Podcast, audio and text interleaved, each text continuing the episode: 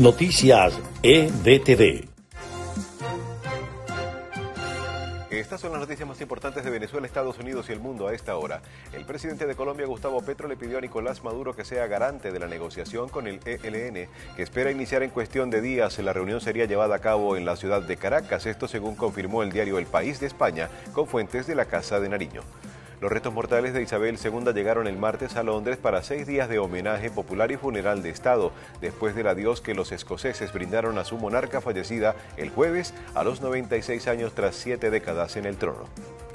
Los accionistas de Twitter aprobaron la compra de Elon Musk por 44 mil millones de dólares, aunque el hombre más rico del mundo se mantiene en su posición de no seguir adelante con la adquisición, por lo que las partes irán a juicio en octubre.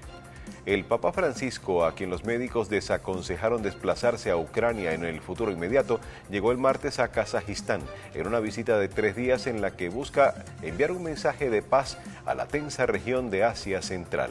Estas fueron las noticias más importantes de Venezuela, Estados Unidos y el mundo a esta hora.